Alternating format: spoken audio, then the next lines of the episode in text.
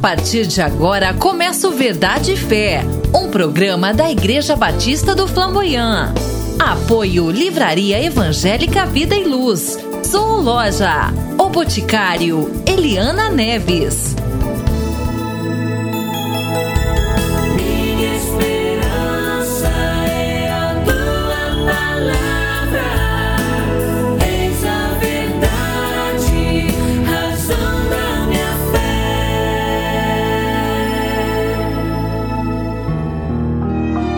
Ouça agora uma mensagem bíblica pelo pastor Sandro Reis, em um dos nossos cultos na Igreja Batista do Flamboyant.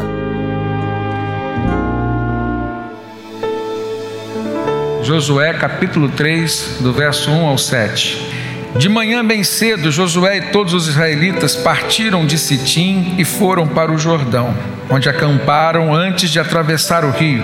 Três dias depois, os oficiais percorreram o acampamento e deram esta ordem ao povo, dizendo: Quando virem a arca da aliança do Senhor, o seu Deus, e os sacerdotes levitas carregando a arca, saiam das suas posições e sigam-na. Mas mantenham a distância de cerca de 900 metros entre vocês e a arca. Não se aproximem. Desse modo, saberão que caminho seguir, pois vocês nunca passaram por lá. Josué então ordenou ao povo: Santifiquem-se, pois amanhã o Senhor fará maravilhas entre vocês. E disse aos sacerdotes: Levantem a arca da aliança e passem à frente do povo. E eles a levantaram e foram na frente. E o Senhor disse a Josué: Hoje começarei a exaltá-lo à vista de todo Israel, para que saibam que estarei com você como estive com Moisés. Queridos, como lidar e superar os grandes desafios no caminho? Eu creio que Josué nos explica muito bem como fazer isso, a partir da sua experiência, de como que ele lidou com essas circunstâncias. Esse texto que nós lemos se situa no momento em que Josué estava com todo o povo de Deus, e eram cerca de 2 milhões de pessoas. Pensem nisso. Às margens de um rio que naquele tempo estava cheio, transbordante, e com mulheres, crianças, idosos para atravessá-lo, sem ter uma embarcação, sem ter uma balsa. Aquilo era um desafio, mais do que um desafio, irmãos, era um empecilho para que eles pudessem chegar aonde Deus havia determinado que eles chegassem. Mas nós compreendemos que a nossa vida é feita de desafios, e esses desafios são, na verdade, as oportunidades que Deus nos dá para vermos Ele agir em nosso favor, para conhecermos o seu caráter, para conhecermos o seu coração, um coração misericordioso, um coração cheio de amor. E Josué, naquele momento, começa a receber de Deus algumas orientações. E essas orientações nós já poderíamos traduzir como sendo o caminho que Deus estava dando para ele conduzir o seu povo. Eu creio que uma aplicação imediata podemos fazer mediante a nossa necessidade de conduzir o nosso próprio coração, a nossa necessidade de sermos líderes do nosso lar, a nossa necessidade de conduzirmos muitas vezes situações que Deus nos coloca ali como referências. Em primeiro lugar, precisamos demonstrar como Josué demonstrou a nossa dependência do Senhor e aguardarmos uma direção, e mais do que aguardarmos uma direção, é aguardarmos o agir de Deus quando nós não subimos soubermos como fazer ou como agir. Josué então estava às margens do rio. Ele tinha um alvo a alcançar. O rio era aquele empecilho.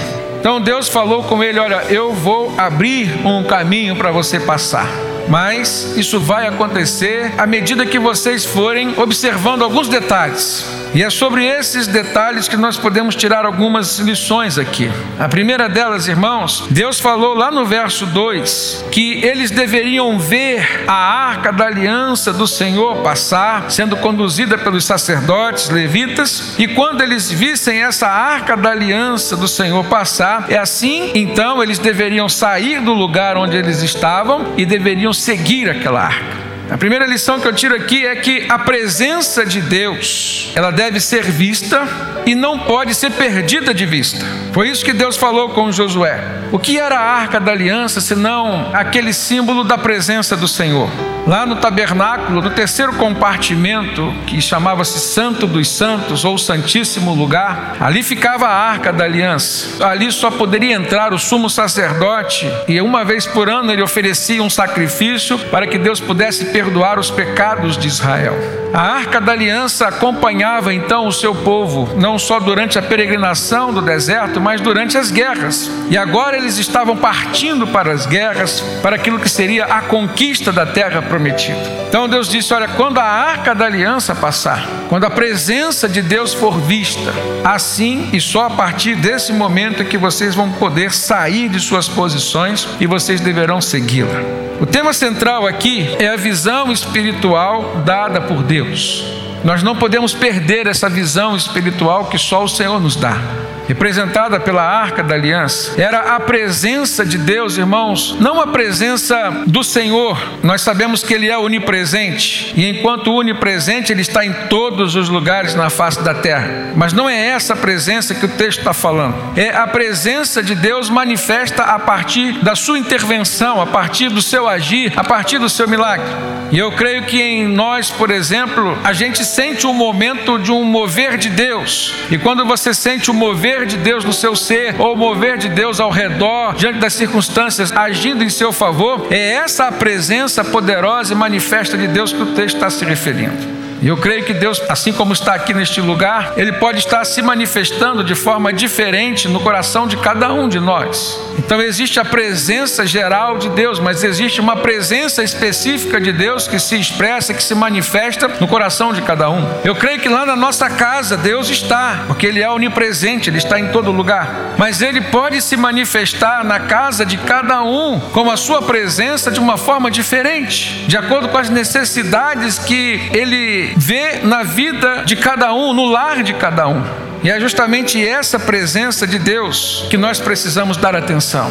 Josué nos ensina que precisamos focar na presença de Deus e não perder essa visão espiritual das coisas que acontecem ao nosso redor.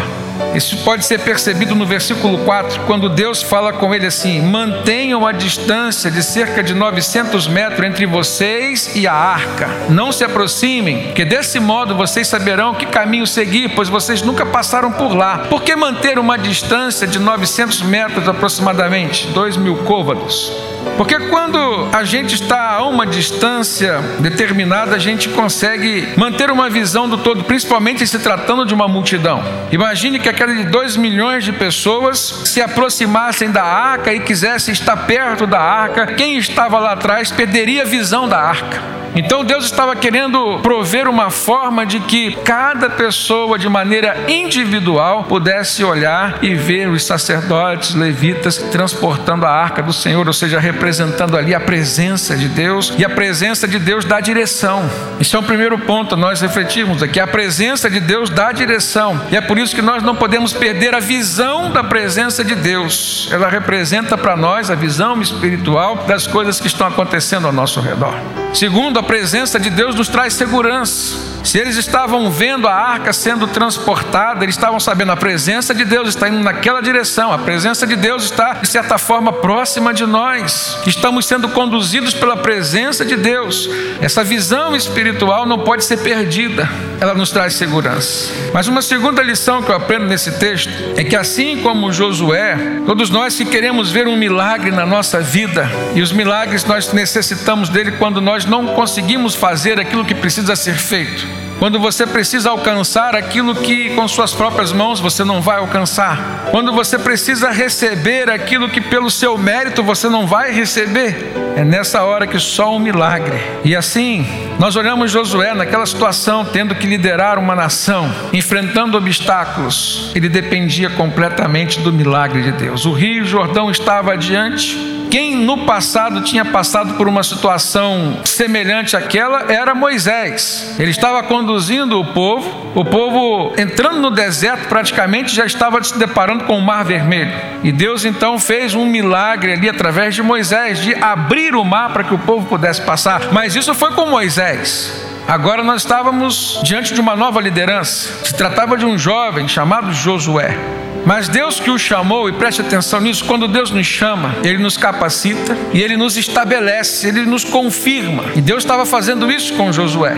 Então houve um milagre feito por Deus, que foi a abertura do Rio Jordão. Deus criou uma represa, de forma sobrenatural as águas foram represadas, e o texto fala claramente sobre isso. As águas vinham passando e chegando em direção ao mar salgado, e lá elas ficaram, então o rio ficou seco na direção onde eles estavam, e dessa forma o povo pôde passar. Esse foi o milagre que Deus fez na vida do povo, mas especialmente na vida de Josué, que estava liderando o seu povo. Foi como que uma ação de socorro foi como uma ação de confirmação, um socorro para o povo, mas confirmação na vida do servo de Deus. E nós, como servos do Senhor, irmãos, muitas vezes nós precisamos de uma confirmação de Deus, sim ou não?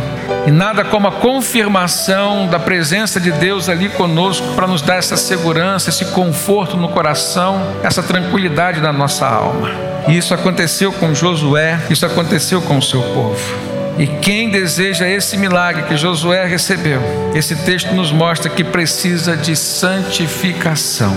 A santificação e a consagração a Deus. Olha no versículo 5, quando ele disse assim: Josué então ordenou ao povo: santifiquem-se, pois amanhã o Senhor fará maravilhas entre vocês. Amanhã o Senhor vai fazer o milagre que vocês precisam, mas antes disso é necessário que vocês hoje se santifiquem. A Bíblia diz que Buscai a paz e a santidade sem a qual ninguém verá a Deus. Deus é santo e Ele precisa que nós, pelo menos, busquemos a santidade para nos relacionarmos com Ele.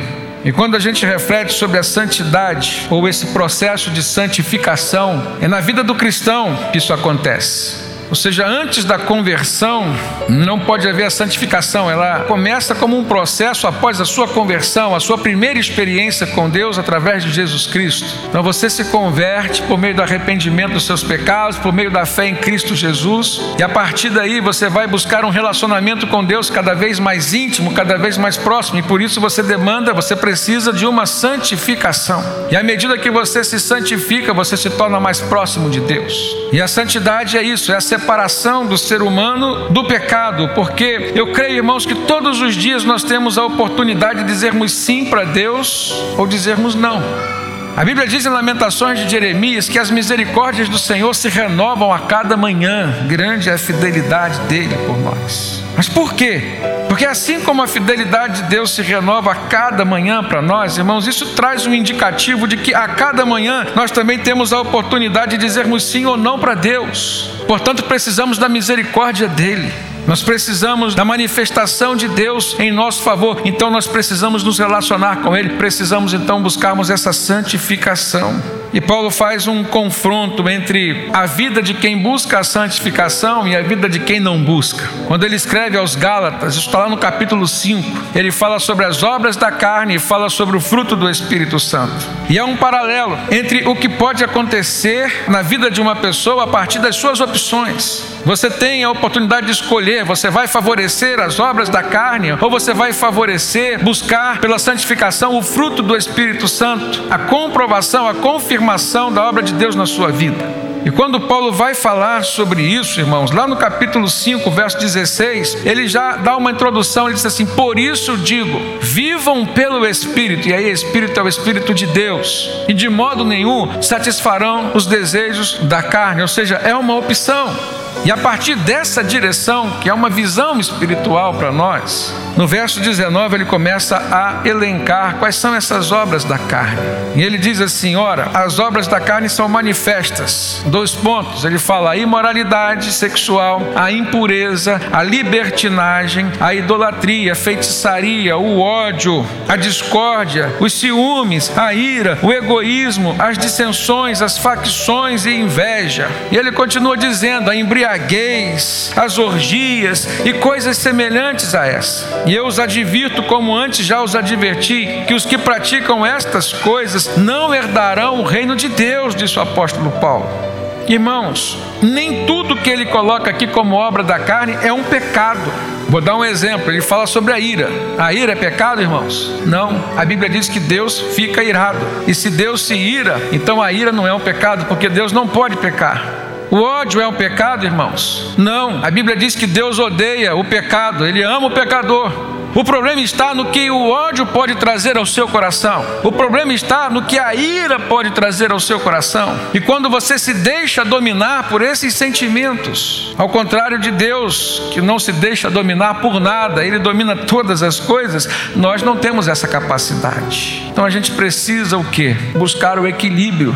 Deus não nos deu um espírito de covardia, mas de amor, de poder e de equilíbrio. É o Espírito Santo que vai fazer isso em nós. Então Paulo aqui confronta as nossas fraquezas, as tendências humanas. Ele fala: olha, se você quer viver pelo Espírito, então você vai andar pelo Espírito. Não deixe que as obras da carne se exacerbem em você, ou seja, aquilo que as pessoas mais veem em você, aquilo que Deus mais vê em você. Deus sabe que você é um ser humano propenso às fragilidades humanas. Se você é humano, você tem uma propensão, você tem uma tendência ao pecado. Jesus mesmo falou que orai e vigiai para que vocês não caiam em tentação, porque o espírito está pronto, mas a carne é fraca. Então, essa palavra pode ser para crentes e não crentes. As obras da carne são manifestas como imoralidade sexual, impureza, libertinagem, idolatria, feitiçaria, ódio, discórdia, ciúmes, ira, egoísmo, dissensões, facções, inveja, embriaguez, orgias e coisas semelhantes. Se você não identificou nenhuma dessas coisas aqui, sondando, rondando o seu coração, pense nas coisas semelhantes a essa. O que fazer?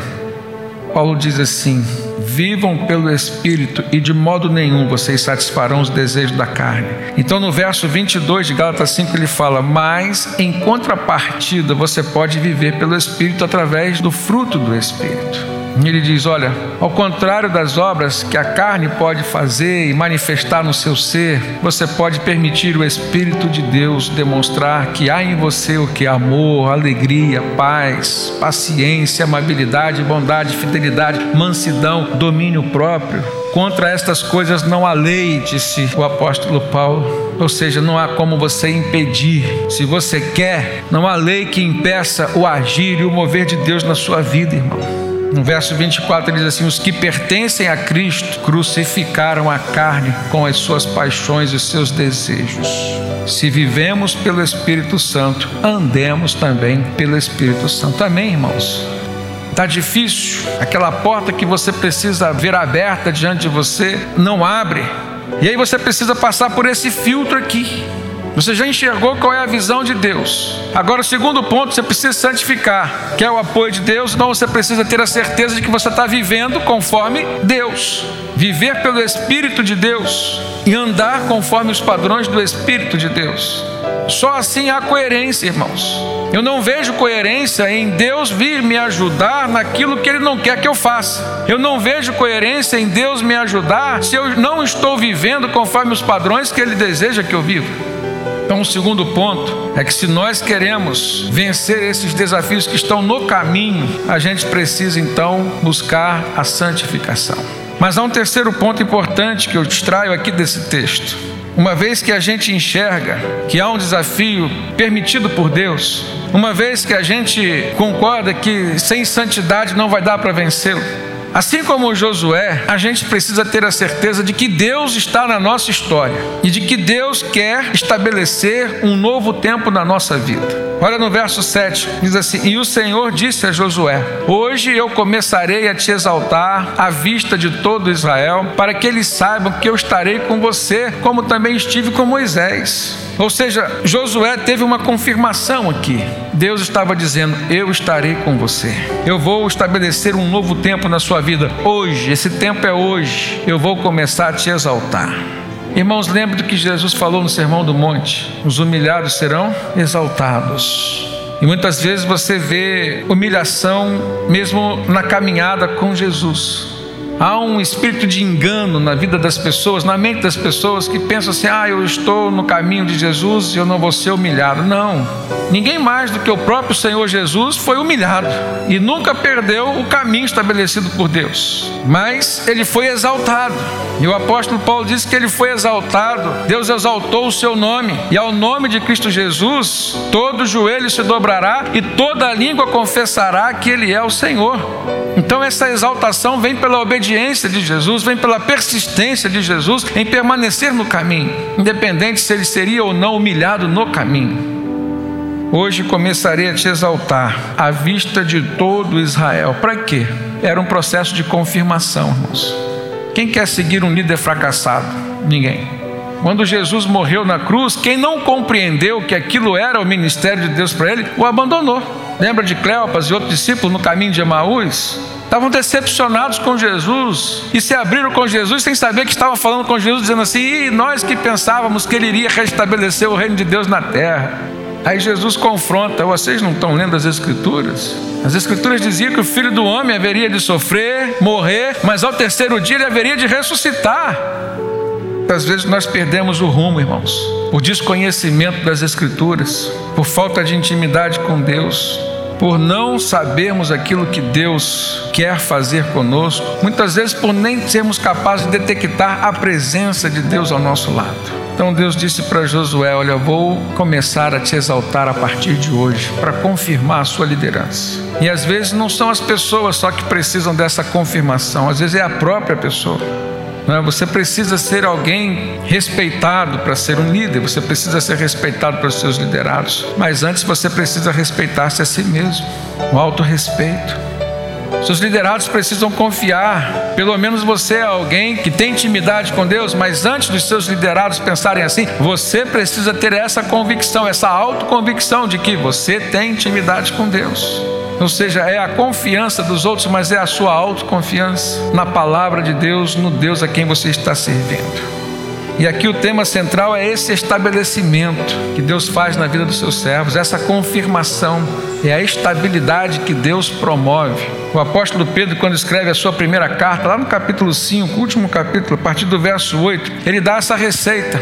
E ao mesmo tempo ele diz que Deus quer de fato nos confirmar, nos estabelecer, nos colocar sobre firmes alicerces, alicerces seguros. Mas para isso ele começa a dizer assim, 1 Pedro 5, verso 8: Sejam sóbrios e vigiem. De certa forma, Pedro está repetindo aquilo que ele ouviu de Jesus quando Jesus estava para ir à cruz, lá no Getsemane, ele ora, ele chama os discípulos. Quais foram os três discípulos que ele chamou? Pedro, Tiago e João.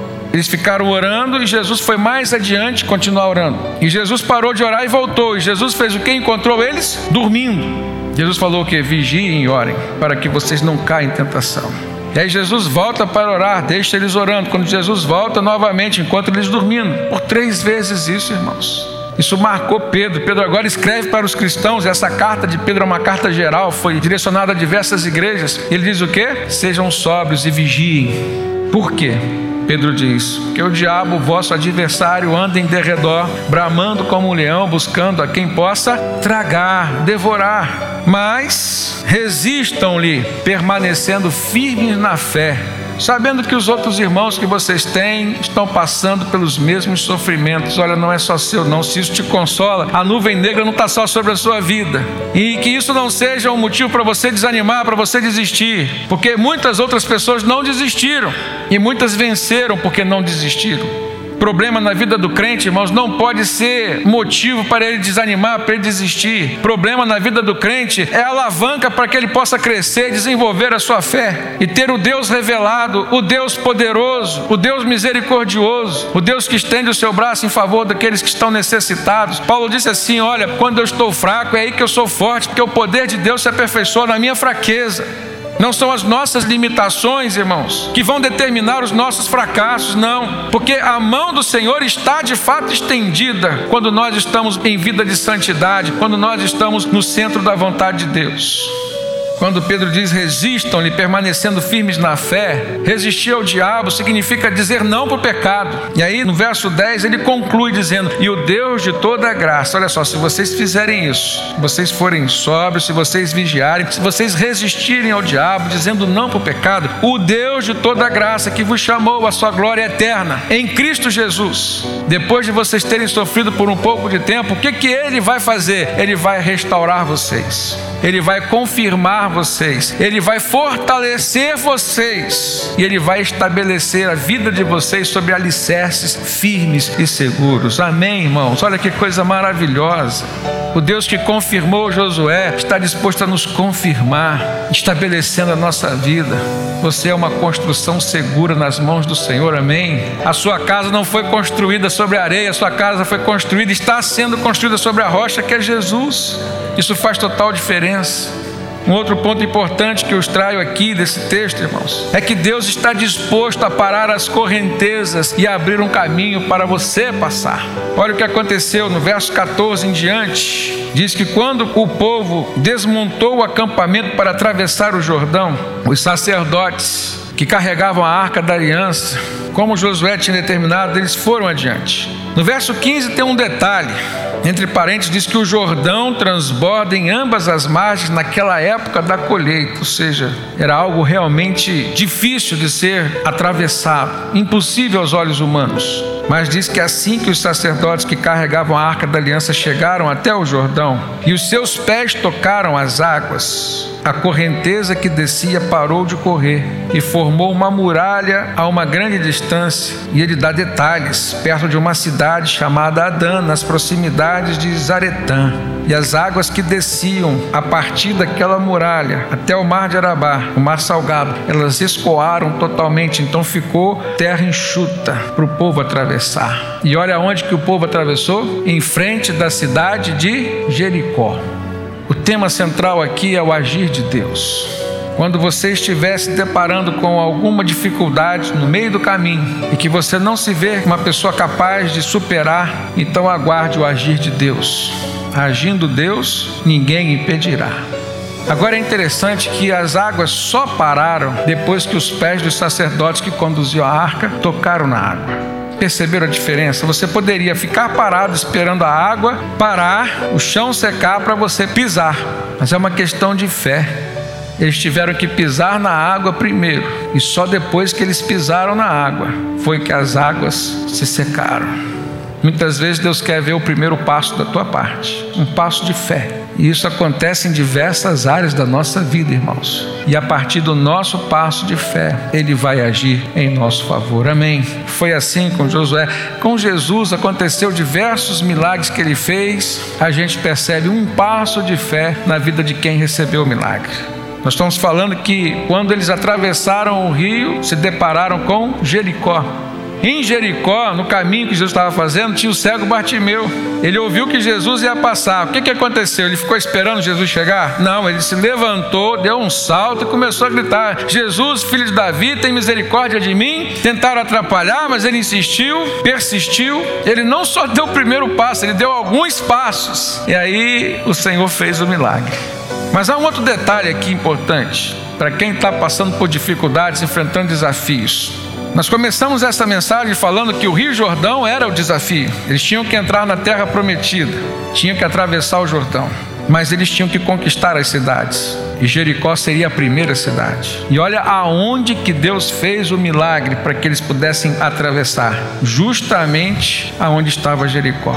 Porque Jericó tinha uma muralha, irmãos. Era intransponível, aquela cidade era fortalecida. Ninguém vencia Jericó, ninguém tomava Jericó mas ninguém atravessava um rio a seco. O rio nunca tinha sido represado para ninguém passar. Para o povo de Deus, isso aconteceu. Então, o mesmo Deus que fez o rio parar para que eles pudessem passar, haveria de fazer de alguma forma aquelas muralhas serem transponíveis. E da mesma forma que quando a gente não pode passar sobre o mar, Deus abre o mar para a gente passar. Quando a gente não pode passar sobre as muralhas, Deus faz as muralhas caírem. E foi isso que aconteceu.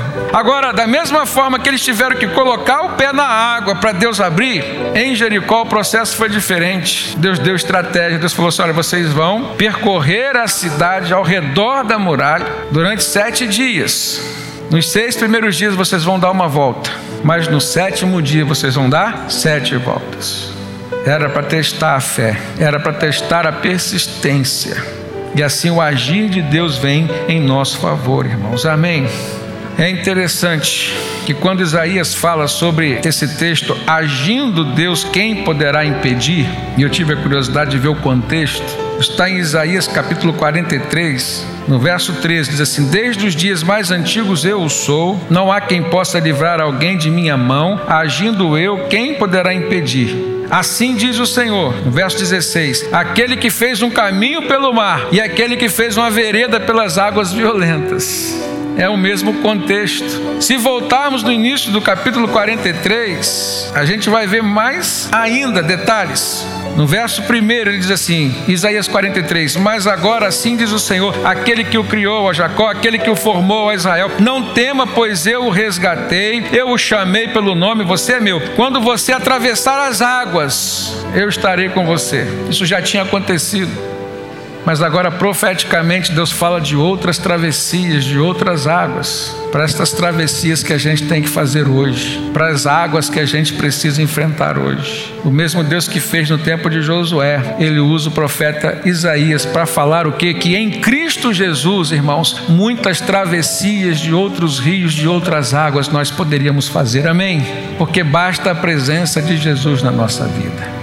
No final desse texto, a gente vê a última parte, quando ele fala sobre a gratidão, sobre o reconhecimento, o que é muito importante para Deus. O último ponto a colocar para os irmãos: nunca deixe de reconhecer, de glorificar, nem de agradecer a Deus pelas suas vitórias. E como que a gente aprende isso nesse texto? Se você for para o capítulo 4, a partir do verso 5 até o verso 7, Deus dá ordem expressa para que cada um, representante das doze tribos, ao passar pelo rio, pegasse uma pedra, colocasse sobre seus ombros e levasse até Josué, para que fosse erguido um altar, um memorial, para que os seus filhos, quando vissem e perguntassem, eles pudessem responder: Nós erguemos esse memorial porque neste lugar Deus abriu as águas do rio para nós passarmos. Irmãos, pense nos seus filhos. Você precisa estabelecer memoriais hoje sobre aquilo que Deus fez, abençoando você e sua família. E muitas vezes os nossos filhos não participam da dor, da preocupação, mas desfrutam do milagre e não ficam sabendo das suas experiências espirituais. O que Deus está nos mostrando aqui, mais do que a gratidão, irmãos, é a transmissão da experiência com Deus, é o legado espiritual que você, como pai, como mãe, pode deixar para os seus filhos. Ele diz: levante um memorial para quando seus filhos perguntarem sobre ele, o que, que significa, vocês vão dar o testemunho do milagre que eu fiz, que abençoou você, que abençoou toda a sua família. Eu não sei qual é o tipo de desafio que Deus tem colocado diante da sua vida nesse caminho que você está fazendo. Mas uma coisa eu sei, segundo a palavra que Ele nos deu hoje, Ele está sempre disposto a se revelar com um braço forte e poderoso. Ele está sempre a se revelar com um coração misericordioso, cheio de amor. Ele está sempre pronto a derramar sua graça, o seu milagre. Basta você fazer conforme Josué fez. Valorize a presença dele e não perca a visão da presença do Senhor representada pela arca. Busque a santidade. Sem santidade ninguém terá relacionamento com Deus. Creia que Deus quer fazer uma nova história na sua vida, assim como ele fez na vida de Josué, prometendo fazer a partir daquele dia, hoje, começar a reescrever a sua história, exaltando-o, lembrando de que os humilhados serão sempre exaltados por Deus. E assim você vai ver gratidão brotando no seu coração. Seja agradecido a Deus. Deus valoriza a gratidão e o milagre vai acontecer. A vitória vai chegar em nome de Jesus. Que o Senhor nos abençoe, irmãos. Está chegando ao final mais uma edição do nosso programa. Obrigado pela companhia e até o próximo Verdade e Fé.